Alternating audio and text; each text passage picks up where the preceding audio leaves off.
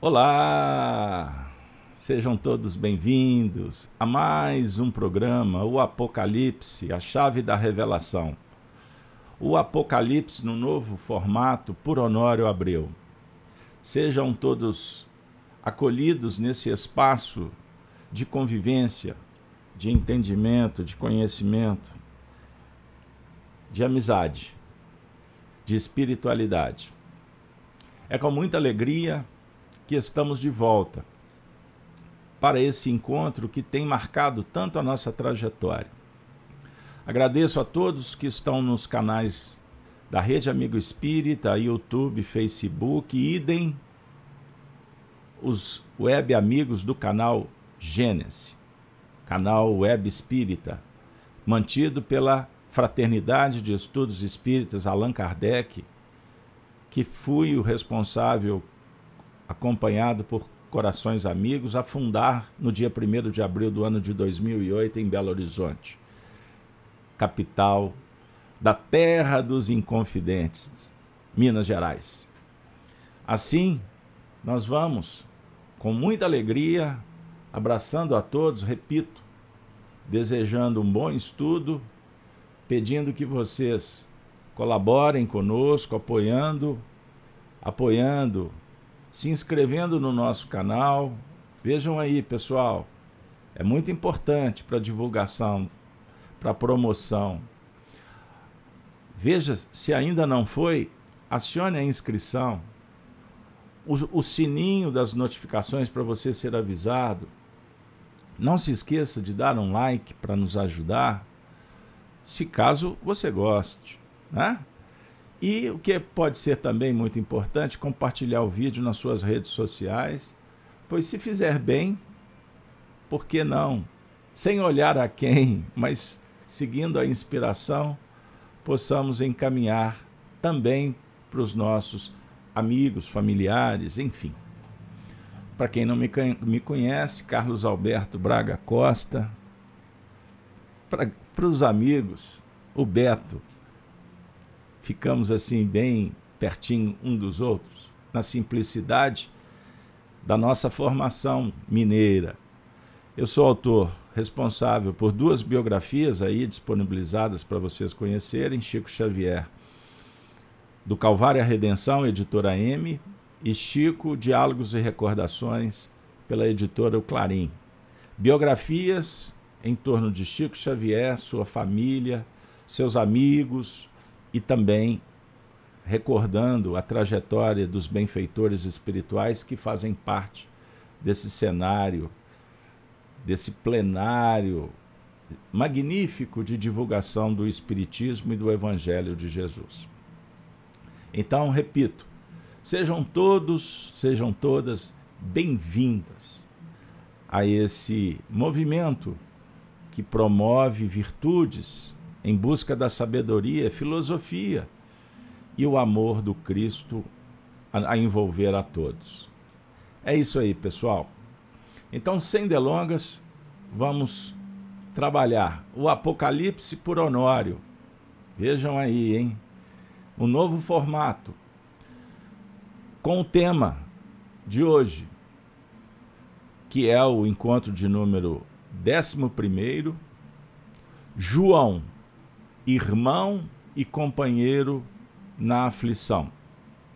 Para quem está chegando, recordo, é, esclareço para os que já estão acompanhando que os vídeos anteriores estão disponibilizados em playlists no canal do YouTube Gênese e também no canal da Rede Amigo Espírita. São 11 Apocalipse por Honório mas também 264, se não me engano, do formato anterior. Tá? Então nós temos aí é, caminhando para três centenas de vídeos disponibilizados gratuitamente só sobre o Apocalipse. Lembrando que na nossa lavra, produzida na FEAC, em parceria com a Rede Amigo, nós temos próximo aí de 2.500 vídeos, todos gratuitos para aqueles que se interessam em estudar Espiritismo, Evangelho, História espiritual, espiritualidade. Pois bem, amigos, nós vamos iniciar o encontro de hoje. Repito, João, irmão e companheiro na aflição. Nós vamos agora fazer a leitura, a leitura do texto do Apocalipse, o último livro do Novo Testamento, da Bíblia como um todo, e nós vamos fazer a leitura dos primeiros versículos. Bora lá? Primeiro versículo. Revelação de Jesus Cristo, a qual Deus lhe deu, para mostrar aos seus servos as coisas que brevemente devem acontecer. E pelo seu anjo as enviou e as notificou a João, seu servo, o qual testificou da palavra de Deus e do testemunho de Jesus Cristo e de tudo que tem visto. Bem-aventurado aquele que lê e os que ouvem as palavras desta profecia e guardam as coisas que nela estão escritas, porque o tempo está próximo. João. As sete igrejas que estão na Ásia. Graça e paz seja convosco da parte daquele que é e que era e que há de vir, e da dos sete espíritos que estão diante do seu trono, e da parte de Jesus Cristo, que é a fiel testemunha o primogênito dos mortos e o príncipe dos reis da terra. Aquele que nos ama e em seu sangue nos lavou dos nossos pecados e nos fez reis e sacerdotes para Deus e seu Pai. A Ele glória e poder para todo sempre. Amém. Eis que vem com as nuvens e todo olho verá, até os mesmos que o traspassaram. E todas as tribos da terra se lamentarão sobre ele. Sim, sim. Amém. Eu sou o Alfa e o Ômega, o princípio e o fim, diz o Senhor que é o que era e o que há de vir, o Todo-Poderoso. Jesus aparece a João na ilha de Pátimos, ordena-lhe que escreva o que viu e o participe às sete igrejas da Ásia. Eu, João, que também sou vosso irmão, e companheiro na aflição e no reino e paciência de Jesus Cristo, estava na ilha chamada Pátimos, por causa da palavra de Deus e pelo testemunho de Jesus Cristo. Vamos ficar por aqui na leitura. Minha amiga, meu amigo, chegou o momento de abrirmos então o trabalho. E como temos feito, na primeira parte, uma breve recapitulação do estudo anterior. Bora lá? O versículo que dialogamos sobre, estudamos, aprofundamos, foi o versículo oitavo. Eu sou o Alfa e o Ômega o princípio e o fim. Diz o Senhor, que é e que era e que há de vir, o Todo-Poderoso. Trabalhamos, vamos só relembrando, esse trecho, de uma forma resumida, para você que está vindo hoje, convido, caso não tenha assistido, aí na playlist. Eu sou o Alfa e o Ômega, o princípio e o fim, diz o Senhor. Vou relembrar só esse tópico. a definir que a evolução se dá por processos cíclicos. Oscilação da espiral evolutiva.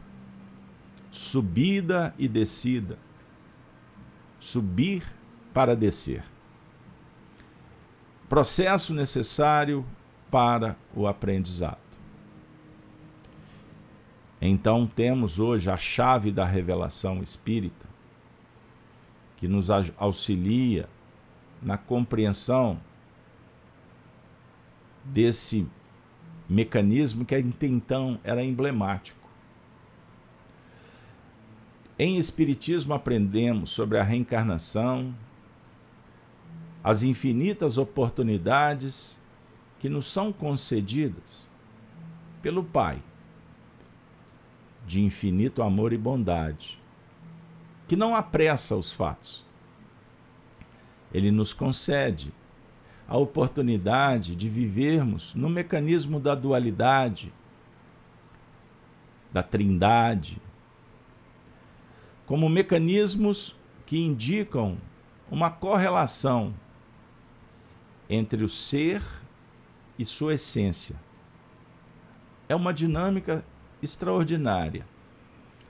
E nos oferece, então, um grande teatro, um palco, o universo, para que o espírito jornadeie, que ele possa viver experiências que vão levá-lo à perfeição. Então fomos criados, como é, afirmam os espíritos, uma centelha um princípio espiritual simples, perfectível, que caminha em busca da luz, da luz interior, inspirado por uma luz maior, a luz divina. Deus é luz. O Cristo é a presença de Deus na intimidade e Jesus, o intermediário funcionando metaforicamente também como uma luz que intermedia, que facilita, que se faz ponte para indicar, para ensinar, para acompanhar, para compartilhar o processo evolutivo. Jesus representando uma pleiade de espíritos que já galgaram patamares ainda não alcançados por nós. Então existe um processo maravilhoso de colaboração mútua para o despertar da consciência. E Deus nos concede o tempo, os ciclos da vida, princípio, meio e fim para cada experiência, que são infinitas. É isso aí, minha amiga, meu amigo. Mas sem delongas, Vamos para a segunda parte, a interpretação de hoje. Então vamos reler o versículo e já partir para o primeiro trecho. Eu, João, que também sou vosso irmão e companheiro na aflição e no reino, e paciência de Jesus Cristo, estava na ilha chamada Pátimos por causa da palavra de Deus e pelo testemunho de Jesus Cristo. Vamos recordar o Grupo Emmanuel para aqueles que estão revisitando. Eu tenho recebido notícias, amigos que sentamos juntos naquelas, naquelas cadeiras para ouvir o nosso amigo e professor Honório. Muitos estão voltando. Então sejam todos bem-vindos.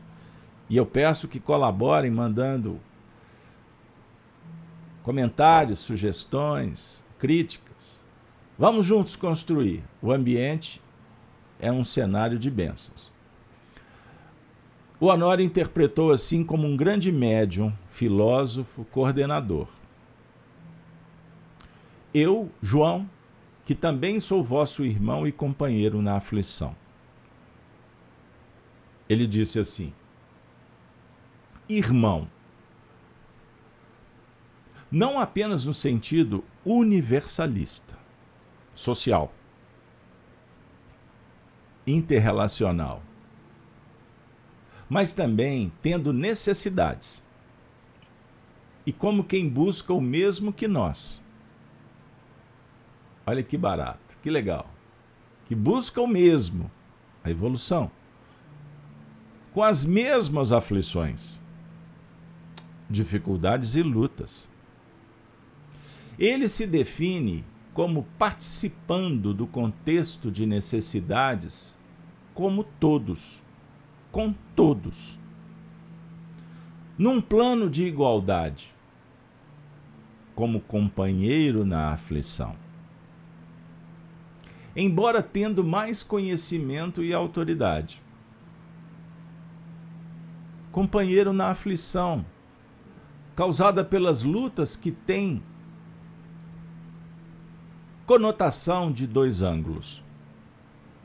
Na vida humana, constatamos que muitos não concordam com a aflição, buscando a fuga da aflição a qualquer custo. Pessoal, sensacional essa abordagem feita pelo nosso querido Honório. Vejam bem, ele, ele nos sugere caminhar por uma senda que nos aproxima da fraternidade cristã, do espírito do serviço colaborativo, que integra, que congrega, que unifica, que pacifica. A força conjunta não só uma adesão consciente ao novo momento, mas também as mãos que se dão, o aperto dos laços. Pois temos visto, constatado no dia a dia, eu gosto de usar uma expressão, repito bastante, confesso, de uma música de um mineiro muito conhecido no Brasil, a música popular, o Xará Beto, Beto Guedes. Sal da terra, ele diz: um mais um sempre é mais do que dois. Nós pegamos duas unidades que se que fundem-se pelos ideais, pelos sentimentos, para conquistarem seus através das lutas, méritos, vitórias, experiências. Quando você fala do número dois, é, um, é uma individualidade, é uma unidade numérica que apresenta-se duas facetas a dinâmica da evolução ela é dual. A ideia e a forma. O colocar a máscara, retirar a máscara para que a luz atinja o rosto, os olhos. Então nós estamos evoluindo, abrindo mão das imperfeições, desapegando Precisamos retirar o que não é humano, e isso acontece de dentro para fora, pela consciência que desperta e valoriza a essência e não o ego. Então a gente vai deixando as máscaras pelo caminho. Então observemos. Quando nós damos as mãos como irmãos, nós podemos mais. Então o materialismo a sombra, que é a metáfora da ignorância, insiste em impedir a união. Pois a união gesta, gera, cria, cocria, produz. A desunião esteriliza, mata, distancia, agride, traz dores sofrimentos. Percebam bem. Então, quando nós abrimos o Apocalipse E o Honório nos chama atenção quando ele coloca que João, eu, Ju, eu João, que também sou vosso irmão e companheiro na aflição, ele vem nos chamar para caminharmos nesse território da humildade. Depois que a gente já entende da, os projetos universalistas. Os espíritos superiores vêm ao encontro dos alunos para dar as mãos e todos crescermos juntos. Quando evoluímos para um nível superior, o ciclo só vai se completar quando a gente aprender a voltar. Não voltar no seu sentido de retrogradar, de dar um passo para trás. Não. É, é exatamente essa metáfora de subir para ter que descer. Você assimila a ideia e depois você desce para fazer acontecer. E depois que você faz, você realiza, você constrói, e essa ideia toma forma como um artista que modela. Olha que legal, pessoal. A ideia depois que surge é compartilhar, é dividir a obra. E com quem que você vai dividir? Com aqueles que estão também modelando. Então é o espírito de solidariedade. Então nós vamos dialogar com virtudes, a humildade, a coragem, a tolerância, a caridade, que é benevolência, indulgência, perdão. Percebam bem. Então são movimentos que se intercambiam. Todas as virtudes, quando investidas, elas vão se irmanando e uma auxilia a outra. Então eu trabalho a generosidade porque estou trabalhando também a humildade e a paciência, a brandura. Percebam bem. Então sempre nós estaremos como que necessitados de nova energia do bem. O bem atrai o bem. Você vai colocando um colírio nos olhos, você vai colocando um óculos e enxergando cada vez mais. E isso é muito bom. Não é para causar constrangimento, angústia, ansiedade. Não, não. Pelo contrário. É trabalhar com a simplicidade para aquisições que se notabilizam pelas suas especificidades em cada tempo. Então, todo dia é um dia novo para você investir novamente. Redundância? Não, para que haja um recomeço. Compreendam. Vocês me entendem? Então, João é vosso irmão, ele está dizendo isso. Não pensem que eu. Não, eu estou com vocês. Eu sou irmão de ideal. Eu quero ser irmão espiritual. Para isso, eu me torno companheiro na aflição. Então, quanto mais evoluído, mais nós vamos entendendo que temos muitas máscaras para tirar. Nas faixas primitivas, julgamos presunçosamente que possuímos verdades e virtudes. Entendam? Então ele se define como participando do contexto da necessidade, como todos, num plano de igualdade como companheiro da aflição, embora tendo mais conhecimento e autoridade. Muito interessante essa reflexão. E aí, por fim, o Honório disse que as lutas apresentam dois ângulos isso é simbólico, porque são muitos. Na vida humana, constatamos que muitos não concordam com a aflição, buscando a fuga da aflição a qualquer custo.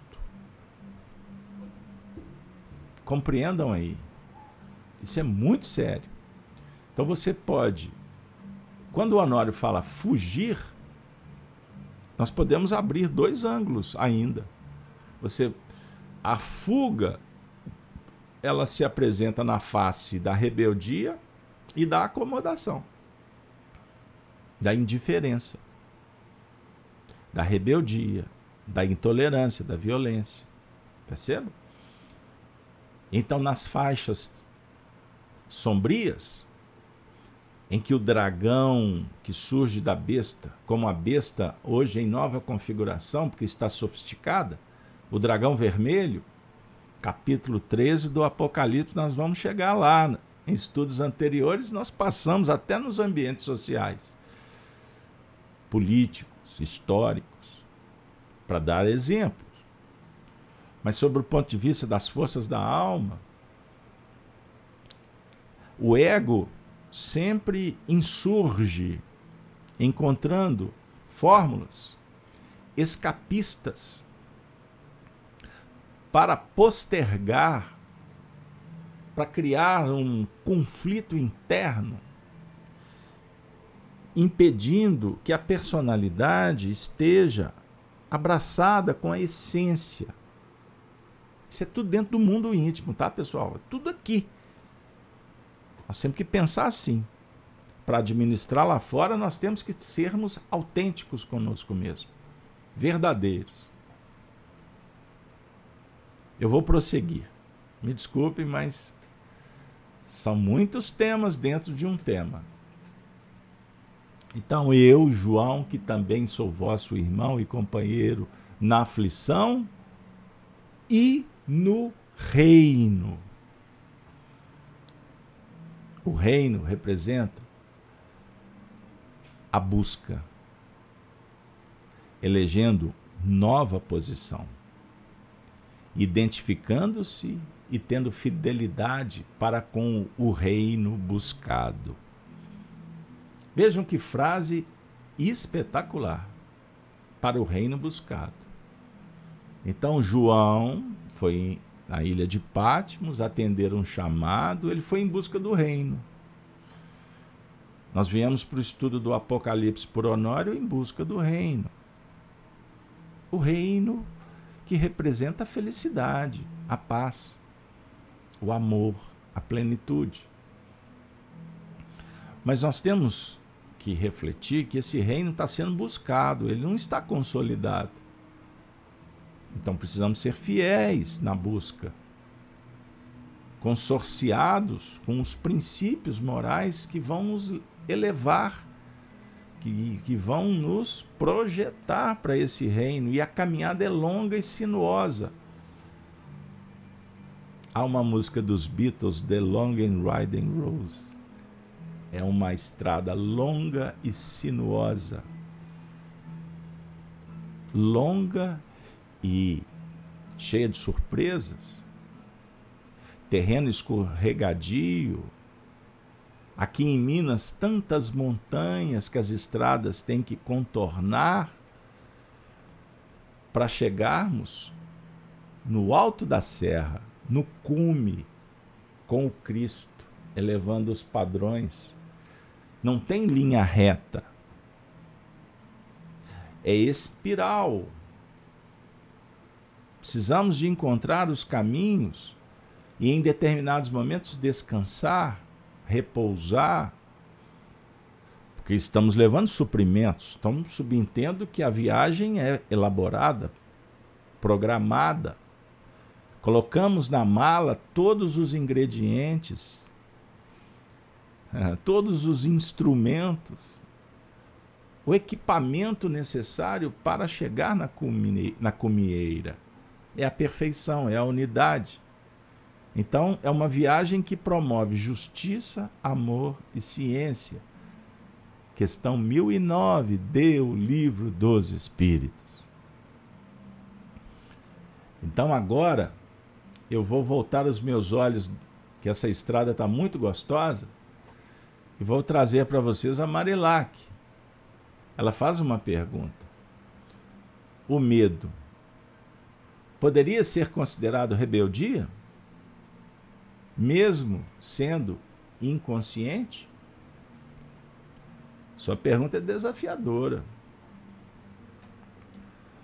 Mas podemos falar do medo como fragilidade, ignorância? Então nós podemos, sim, nos rebelarmos e isso gerar medo. Né? O medo gerando a rebeldia. Então nós podemos ajustar de acordo com a manifestação do psiquismo, face às suas tendências, a sua fragilidade, a sua posição espiritual. Concorda, Marilac? Então, a ignorância é o fator primordial para o sofrimento.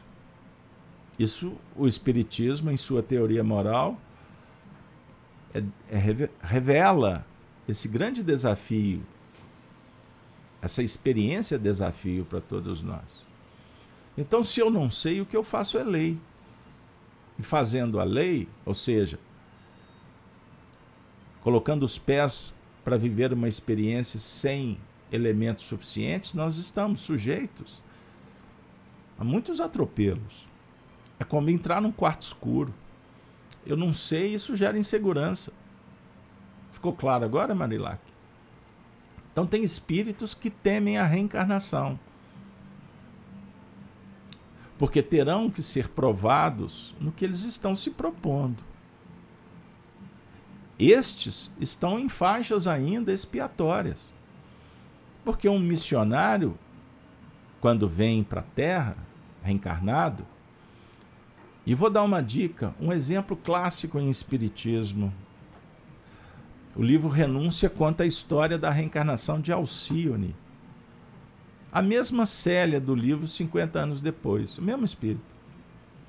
Ela vem à Terra, ela participa de um cortejo de espíritos de alta envergadura que estão em outras esferas, lá na, em Sírios. Mas ela se propõe a vir para ajudar o coração do seu coração.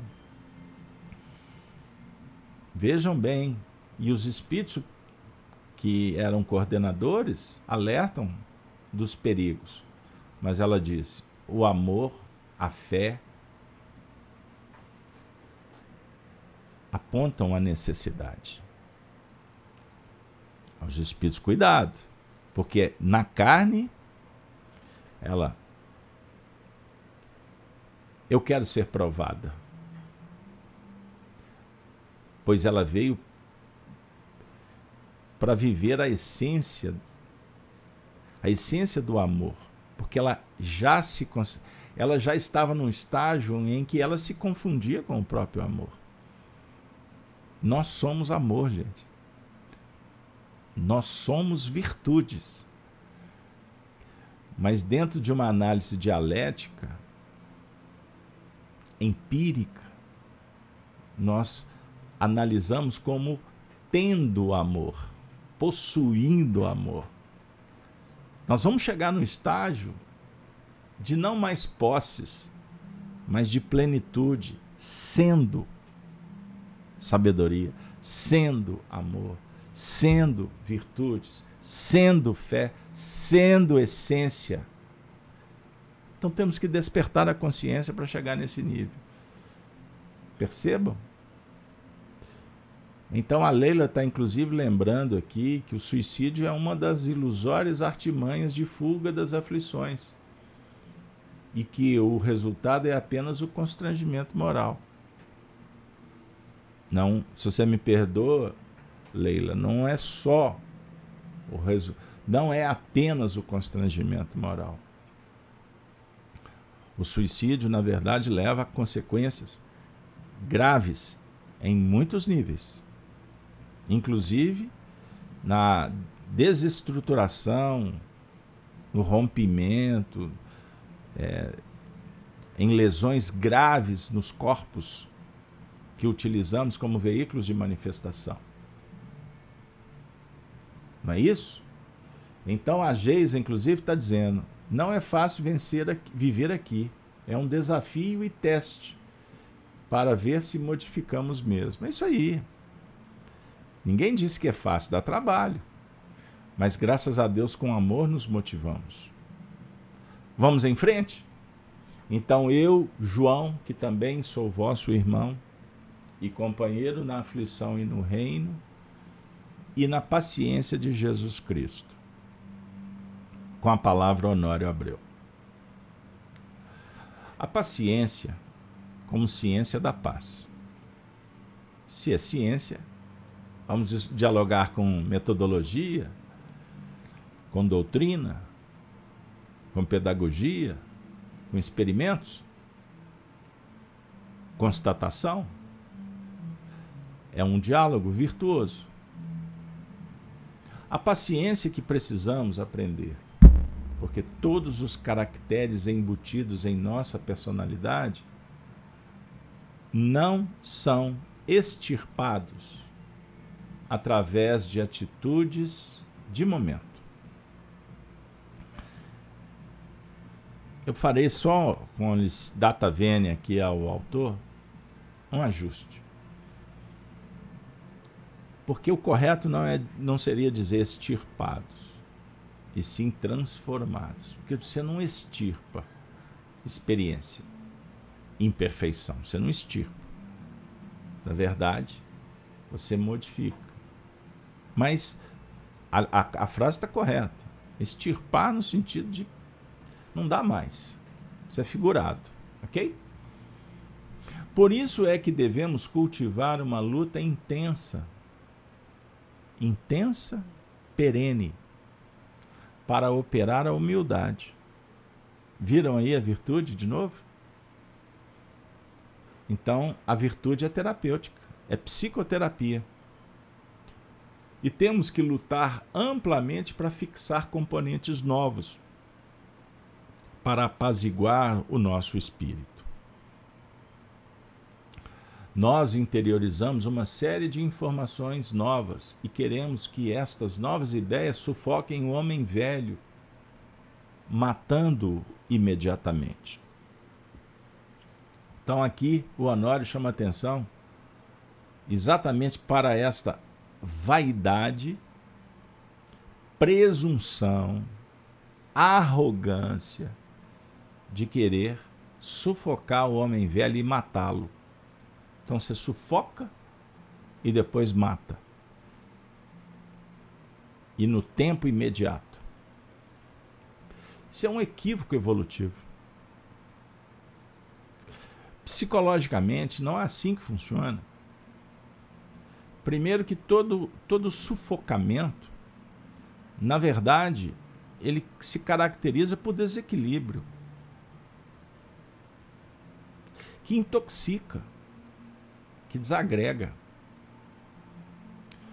Então você não pega a sua história e rasga.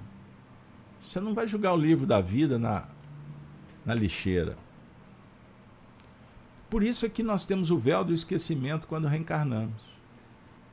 Entendam bem. O véu do esquecimento. Nós não temos acesso ao nosso passado que nós fizemos. Mas nós vamos lidando com as tendências, positivas ou não. Estas tendências, elas indicam, elas oferecem contrastes ao que, por exemplo, a essência espiritual está ansiando, necessitando. Então, todos nós precisamos de amor. Quando há um vazio existencial, significa que falta amor. Compreendam? Vocês estão entendendo o que eu estou dizendo? Está faltando amor. A ignorância nos leva à rebeldia, não aceitação, aos ditames, porque queremos viver o ego, ele propõe uma vida fácil, sem ter que subir escada. Né? Aí a gente inventou a escada rolante. Deveria ser para beneficiar, né? Beneficiar os cadeirantes. Né? Não o casamento para chegar mais rápido. Ok fica andando, fica se movimentando na, na esteira rolante por aí. Você vai deixar de praticar, né? Você vai deixar de se exercitar. Bom, mas são recursos tecnológicos que devemos lançar mão. Então tem momentos que é, vai ajudar, mas sempre. Aí nós vamos para o excesso, para o exagero. Então o diálogo proposto é que devemos trabalhar com humildade e paciência. Devemos perseverar. Perseverar é virtude. Que nos ajuda a chegar ao fim. Imagine se a gente ficar desistindo sempre. Compreendam bem? É. Tem uma pergunta no chat aqui interessante. A da Rosa, Rosário Meirelles. É possível a pessoa que vai se suicidar transmitir felicidade antes de o fazer? A minha contabilista, antes de suicidar, acredito, parecia pessoa muito feliz. Bom, se ficou configurado o suicídio mesmo, né? porque se uma pessoa feliz aparece morta, será que ela suicidou? Mas nós vestimos máscaras e vendemos imagens que não são reais. Quem comete um suicídio está profundamente infeliz. E digo mais: revoltado, desequilibrado, obsedado. Então aí a, o assunto vai se ampliando. Existem muitas causas que podem levar ao suicídio inclusive fatores exógenos que vêm de fora, como a influência espiritual. Vou dar uma dica para vocês. Uma obra de muita sensibilidade. Francisco Cândido Xavier e sua família. Leiam esse livro que vocês vão conhecer a história de Maria da Conceição Xavier, a irmã de Chico, que suicidou. Não vou entrar no mérito, porque senão eu vou desviar o assunto. Mas precisamos trabalhar a autoaceitação. Porque se não nos aceitarmos como somos, nós não vamos resolver os nossos dramas. Mas também fazer o exercício virtuoso da aceitação quanto ao que a vida propõe, que a gente não consegue mudar. O que não der para mudar, aceita com amor e bondade, com gratidão, porque se chegou é porque precisamos. Agora, se incomoda e a gente encontra uma maneira de resolver, de superar, nós temos que ser autênticos ao que está vindo à nossa consciência. Somos chamados para a bondade, que é virtude. Benevolência, indulgência e perdão, é caridade. Mas você não está sendo chamado para ser bonzinho. Porque ser bonzinho muitas vezes é uma máscara que usamos para não enfrentar. Então tem muita gente adiando, fugindo. Não é só pelo suicídio, tem N formas de suicidar ou de fugir. Compreendam bem. O que importa é não querer, dentro do contexto que nós estamos falando, trazendo o Honório. Bora lá? não sufocar e querer matar o homem velho.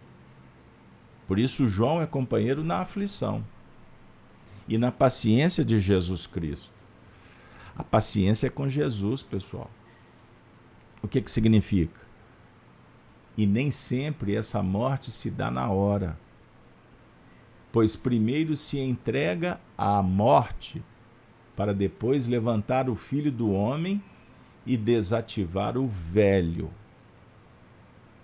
Então, entregar à morte é o momento de assimilação do novo conteúdo, para depois vir o processo de matar. Assim, o pai entrega a morte à morte e o filho é quem vai matar, com a paciência necessária. Bom, aqui nós precisamos de trazer o literal para a gente entender o que está por trás. Não é isso? A definir o seguinte, que a morte ela não se dá na hora. há um processo. A morte aqui é representar, desarticular o mal. É um processo.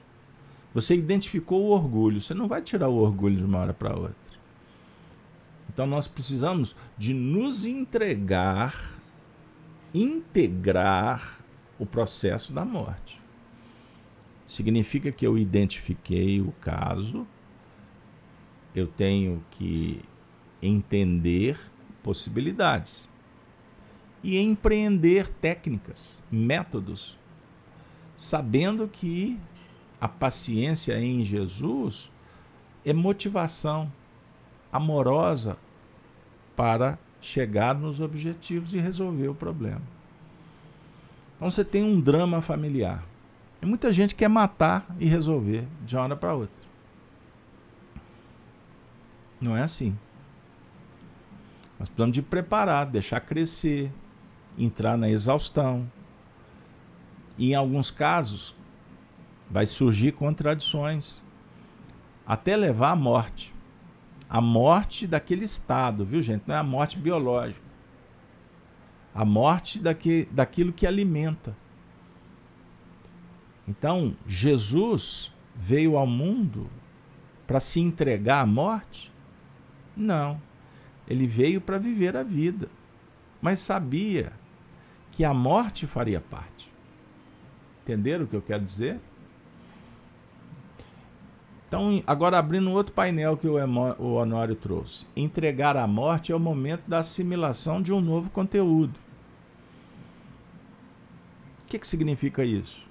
Vamos pensar em nós mesmos. Esqueça o outro. Você quer ter uma vida melhor. Você identifica que aquela de ontem não é a melhor. Então você não vai brigar, se arrepender, ficar se sentindo culpado, com medo do que fez abra uma nova perspectiva e faça conforme você está entendendo agora seu melhor. E não olhe para trás, a não ser para recordar, se possível, em alguns casos, para não repetir. Assim o pai entrega a morte e o filho é quem vai matar. Ou seja, o homem velho toma consciência e busca o batismo. Vamos lembrar de João no deserto? As pessoas procuraram João para ser batizadas e João batizou. O homem velho mergulhou no rio, mudou a mente, metanoia. Batismo é, é mudar a mente, os pensamentos. E depois fazer com que um filho nasça vinculado a uma nova escola e auxilie o que ficou para trás com a paciência, como um filho que vai cuidar de um idoso com, com paciência, com brandura, não exigindo o que não é possível. Compreenderam? Então eu, João, que também sou vosso irmão e companheiro na aflição e no reino e paciência de Jesus Cristo, estava na ilha chamada Patmos. Pessoal, eu vou dar uma dica, viu? eu tenho que apertar o parafuso e andar mais rápido. Porque o, meu te o tempo não me permite. Porque vocês observam que cada trecho ele é suficiente para muitas reflexões. Então, meu papel agora é compartilhar o pensamento do Honório. Comentamos, trazemos outros ingredientes, abrimos outros ângulos, sobre a inspiração do próprio Honório aqui conosco, os outros espíritos, coordenadores mas a ideia é que vocês guardem esse conteúdo e trabalhem em outros grupos. E futuramente nós vamos publicar tudo que eu estou lendo com vocês, tá bom? Então não fica aí desesperado para anotar.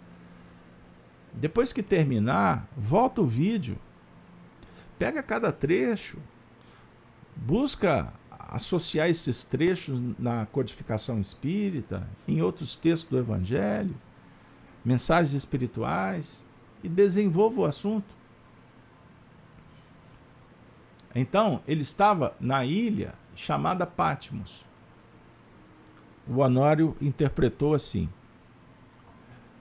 Temos a palavra antecedendo o testemunho.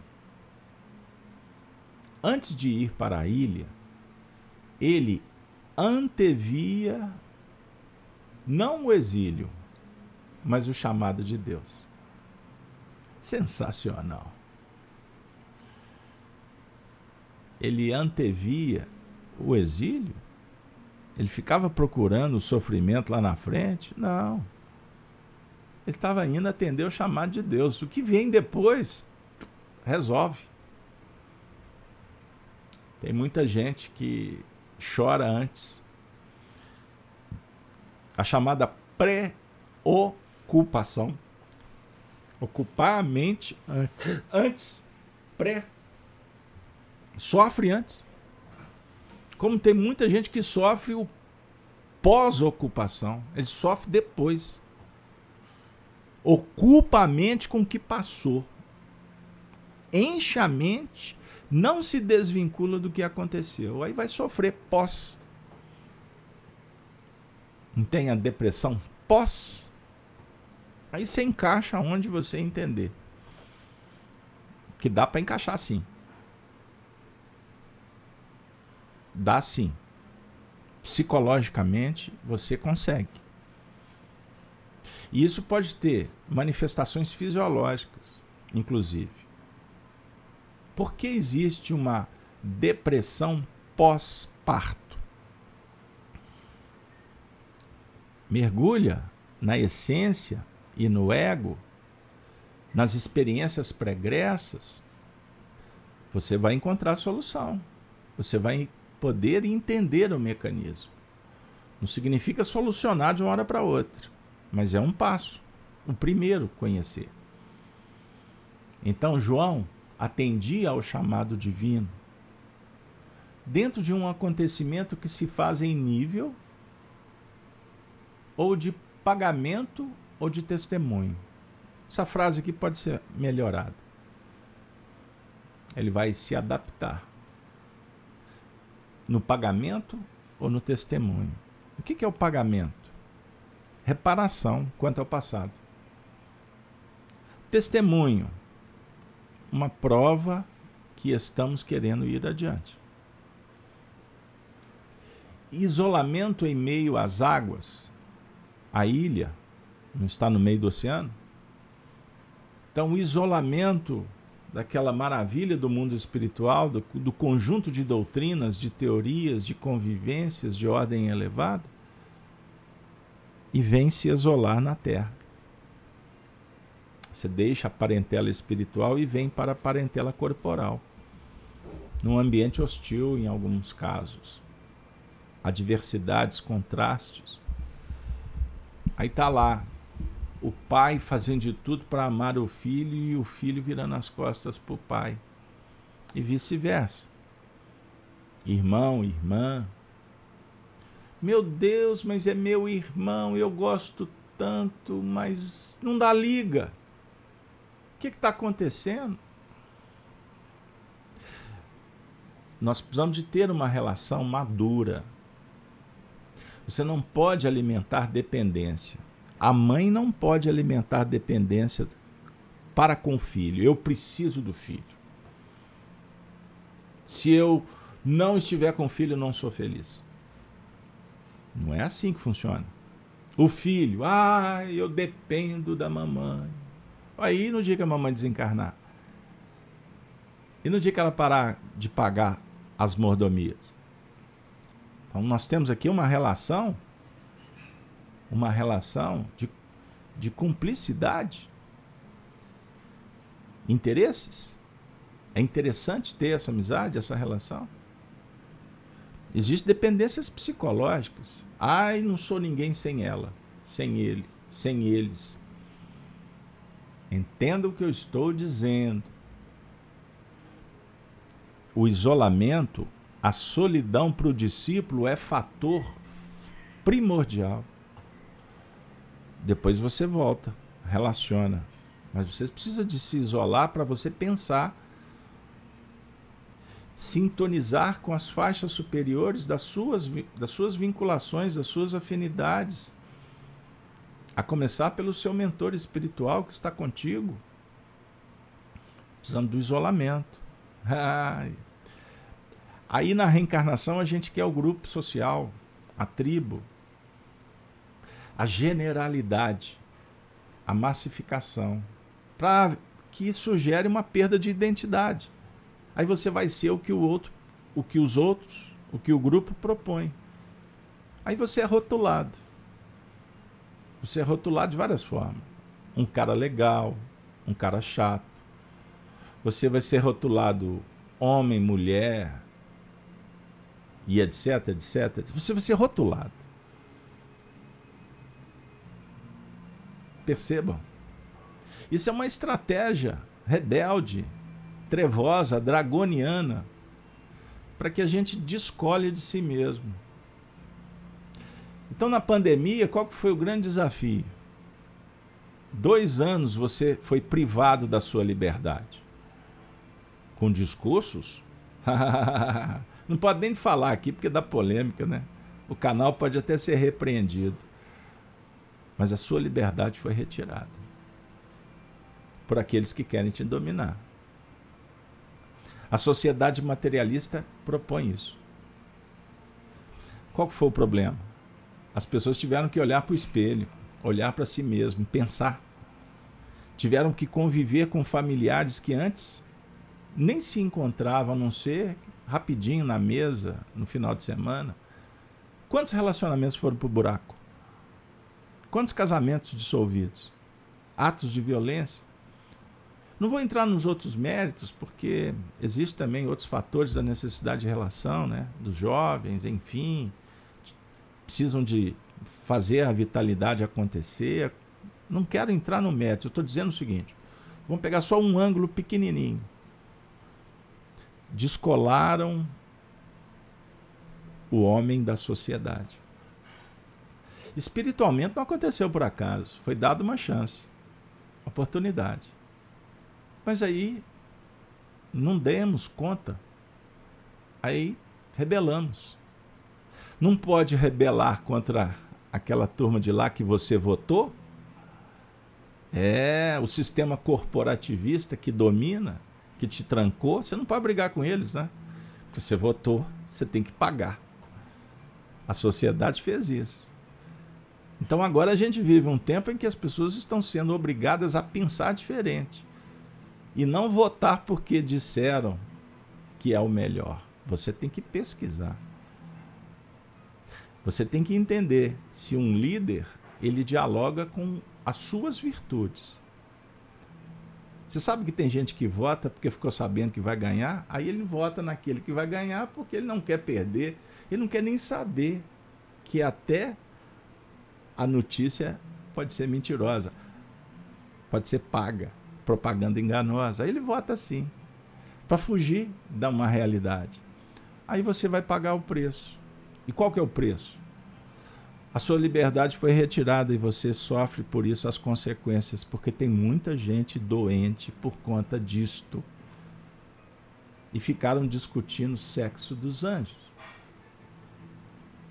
É isso aí, meu amigo. Principalmente quando incomoda o ego.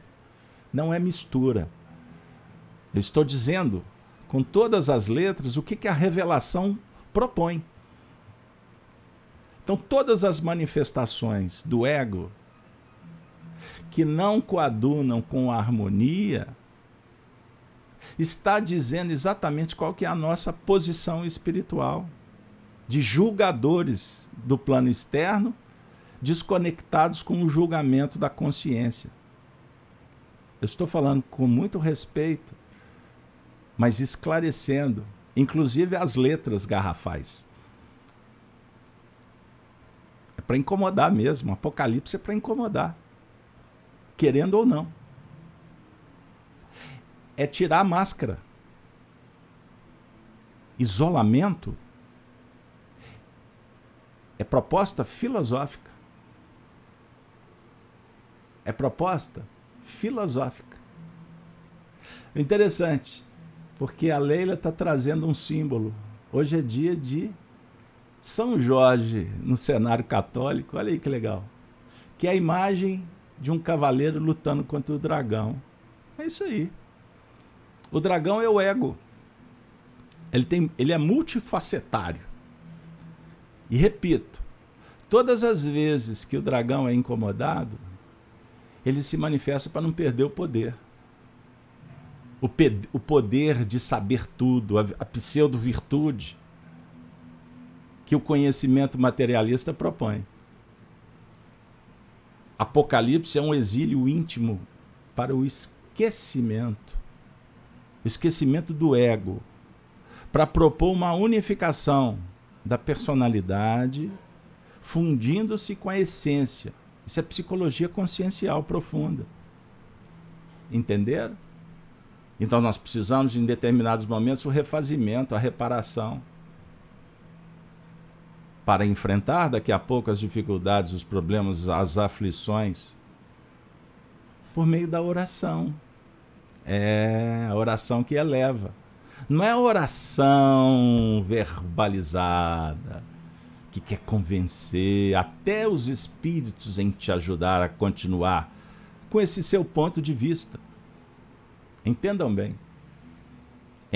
Então a massa é manipulada por ideias que ela absorve sem passar filtro. Compreendam? As tribos funcionam assim. Aí o indivíduo quer aceitação, ele veste uma camisa de uma cor ou de outra. Ele pinta o cabelo assim ou acolá, usa aquele perfume da moda ou não. Porque ele está interessado na aceitação de fora para dentro. Ele quer que o ego seja massageado. Entenderam? Ele quer se sentir pertencente. É um, nós somos gregários. Existe uma lei, uma virtude chamada amizade, que nós vamos trabalhar daqui a pouquinho. Por isso que João é companheiro na aflição. Mas nós confundimos a amizade, que é diálogo com virtude, com a cumplicidade, que é um esforço do dragão para reunir imperfeição. Colocar coladinho o orgulho com o ódio, colocar bem pertinho a vaidade com a incipiência a ignorância com o egoísmo. Mas não dá liga, porque daqui a pouco a árvore apresenta seu fruto. Veja como nós ficamos inquietos, como a nossa mente é tagarela. Apocalipse é para fazer um vulcão entrar em erupção. Exatamente para a gente observar o tanto que nós não conseguimos dominar as nossas emoções. Isso é didático. Tem hora que é provocativo mesmo. Mas a ideia não é dividir, é unir as divergências. Por isso é que o Cristo é o pastor de todas as ovelhas. As ideologias materialistas aceitando ou não, porque pensam que ele vem de fora para dentro. Não, é de dentro para fora. Ah, você já tinha pensado nisso? Então, cuidado com as ideologias que propõem algo que é ilusório num teatro da vida cheio de personas que usam máscaras. É isso aí. Vou dar uma dica para vocês. Reflitam sobre o livro O Louco, de Khalil Gibran. Tem uma metáfora sensacional sobre a queda das máscaras. É o que está acontecendo no mundo atual, no mundo de transição. Queda dos sistemas antigos. Queda sensacional de toda a estrutura corporativista dragoniana que nos mantém longe de nós mesmos e, portanto, longe do semelhante. Eurípetes Barçanufo, no ano de 1918, em plena pandemia mundial, saiu de casa para cuidar dos sofredores. É isso aí. Vamos embora?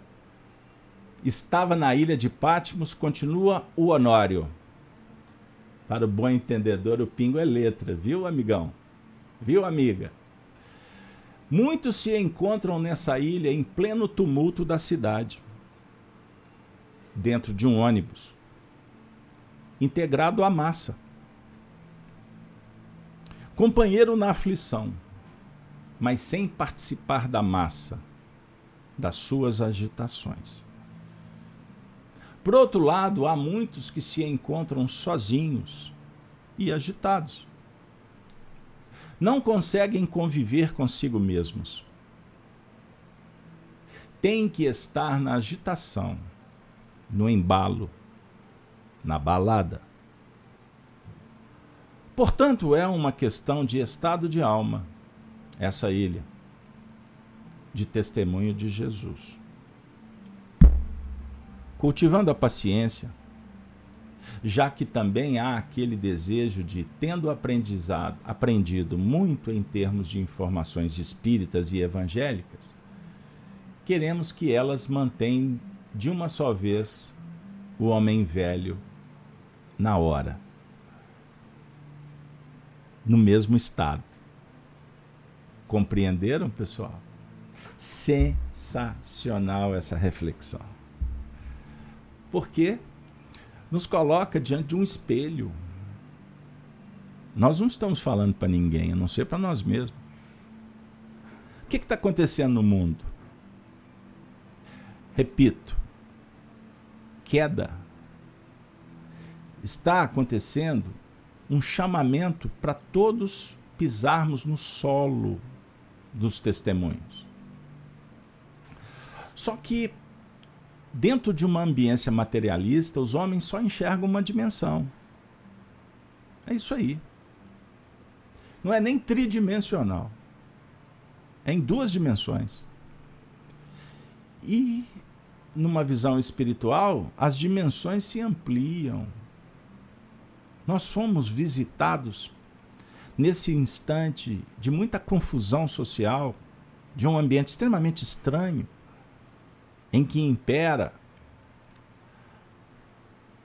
a intolerância face à ignorância.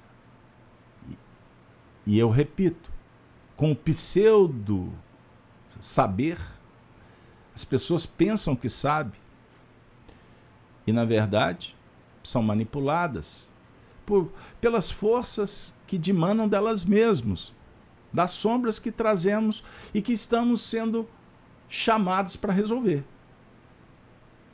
Não é fácil estudar o fenômeno da transição planetária. Nós podemos teorizar relativizando podemos adequar a teoria espírita para as nossas narrativas e pretensas explicações abruptas, rápidas e superficiais. O assunto demanda muito estudo.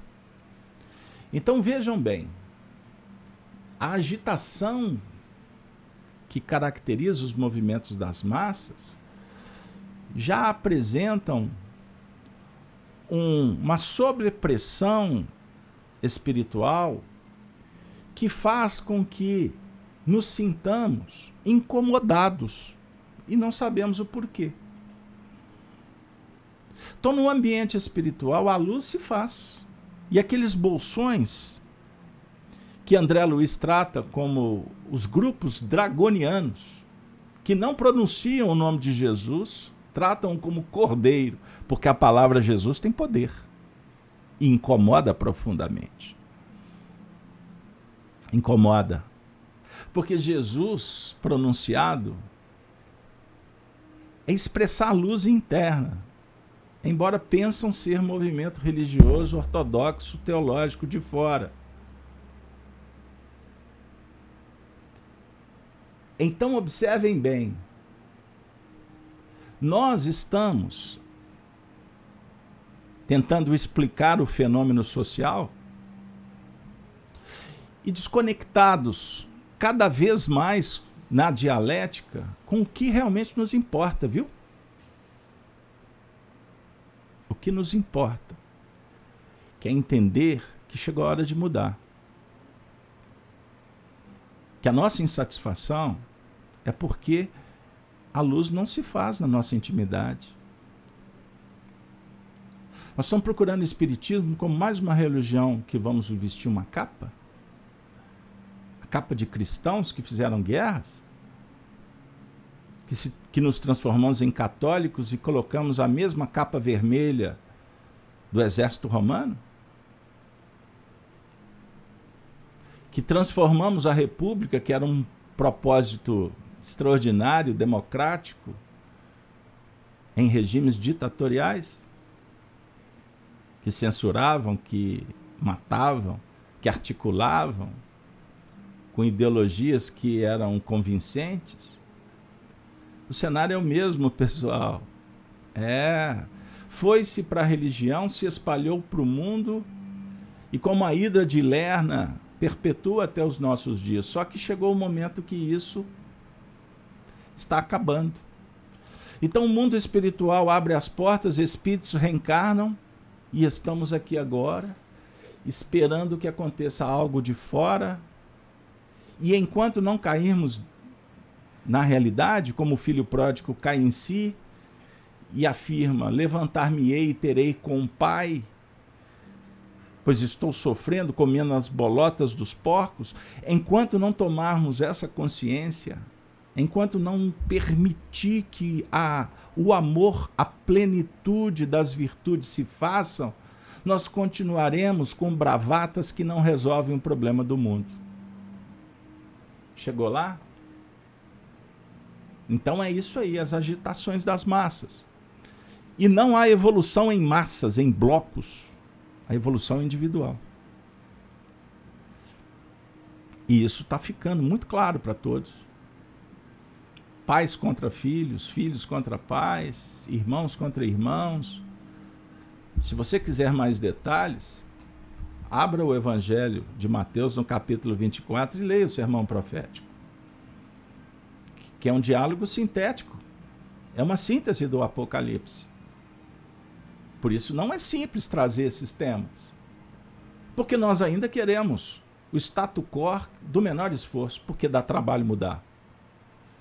Mas com Jesus, na ilha de Pátimos, refletindo, promovendo a individualidade, se situando como filho de Deus, não porque alguém te disse, mas se sentindo filho de Deus, nós vamos cultivar a paciência. E vamos compreender que não basta ter informação espírita evangélica, querendo matar de uma só vez o homem velho. Não. É vivência, é transcendência. Então eu, João, que também sou vosso irmão e companheiro na aflição e no reino na paciência de Jesus Cristo, estava na ilha de Pátimos por causa da palavra de Deus e pelo testemunho de Jesus Cristo. João nos informa que a palavra de Deus precede o testemunho de Jesus Cristo. Já que sabia que acima do testemunho há uma razão que prepondera sobre as ações. Ensina-nos o apóstolo que é necessário ver, antes de tudo, a vontade de Deus no comando das circunstâncias. Assim, todos quantos já identificamos o pensamento e a vontade de Deus, íntima, na consciência, acima das situações humanas, estamos aprendendo a definir o que Jesus recomenda em Mateus 6,33. Buscar em primeiro plano o reino de Deus e sua justiça, e tudo o mais será acrescentado. Compreenda? Então, primeiro nós buscamos ouvir a consciência a voz de Deus na intimidade. Porque quando nos harmonizarmos com a aplicação das leis de Deus, vivência de virtudes, experiências, lá fora você vai verificar que tudo se resolve. E vamos identificar que nós perdemos muito tempo querendo saber as fofocas do reino, o que está acontecendo nos bastidores de Versalhes na concupiscência dos homens que estão pensando só neles mesmos e não estão interessados no reino da França. Querem apenas o privilégio de estar em Versalhes ao lado do rei. É. Bons tempos. Aprendemos bastante. Estão lembrados? Eu não. Ainda bem. Mas vamos seguir adiante. Vemos que João atende a um chamado divino dentro de um acontecimento que faz, em função de quitação ou testemunho. Mas ele afiança que é em testemunho a Jesus Cristo, ou seja, atestando no plano prático que Jesus ensinou a submissão à vontade do Pai. Deus, amor, não é Deus constrangedor, a vontade do Pai. É Deus que alimenta, é Deus que dá sentido. É a amorosidade, é a capacidade de acolher, amando ao próximo, aos testemunhos, a você mesmo, amando a sua família, os indivíduos como eles são, não como você queira que eles sejam. João foi para Patmos por causa dos problemas do evangelho. Sensacional. Para trabalhar o evangelho precisamos ir para Patmos. Tentaram isolá-lo, tirando-o do contexto. Vejam aí, mas ele não foi em busca de deleite, das praias para veraneio e prazeres. Nesse degredo, por ordem de Domiciano, o imperador, ele sofria um efeito de uma causa anterior preponderante. Ilha de Patmos, em pleno coração de uma grande cidade. Há pessoas vivendo numa ilha de Patmos dentro de um ônibus lotado, em pleno trânsito barulhento. O sentido geográfico e histórico é instrumento didático que devemos trazer para o plano íntimo que estamos aprendendo a conhecer.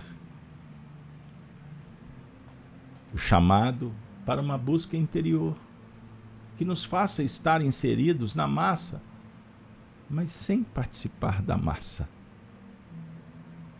sem condenar a massa, portanto, sem julgar a massa, passar pela massa, atender a massa, pois estaremos atendendo ao Senhor e à vida. E quem oferece amor só recebe amor no plano da intimidade por mais que seja taxado de louco, de alienado, pois não estaremos mais vestindo máscaras. Esta é a ideia. E quando não vestimos máscaras, talvez não teremos trajes para participar da festividade no teatro. Pois a túnica que estaremos em busca é a alva é a túnica celeste.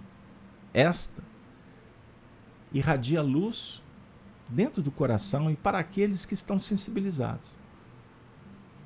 Mas outros que querem a máscara, que usam a máscara, que idiotiza, que embrutece, que emburrece, estes verão a luz, mas sem compreender a luz metáfora dita por Jesus. A luz esteve com os homens e os homens não compreenderam a luz. A definir que grande parte da humanidade, sob o ponto de vista da sociedade, ainda não compreendeu a essência da luz do Cristo. Então, o chamado para uma busca interior que nos faça estar inseridos na massa mas sem ser participar da massa. Em pleno ruído, em plena agitação, sem estarmos agitados. Por outro lado, há muita gente sozinha, com o seu mundo íntimo completamente agitado. É isso aí. Honório nos brindou com tão ricos ensinamentos eu agradeço a vocês a participação, a vibração, a paciência. João, irmão e companheiro na aflição. Vamos agora ao último quadro, a reflexão final. Meditações. Vamos trazer Marco Túlio Cícero. Quem retira a amizade de sua vida, elimina o sol do mundo. João, companheiro na aflição.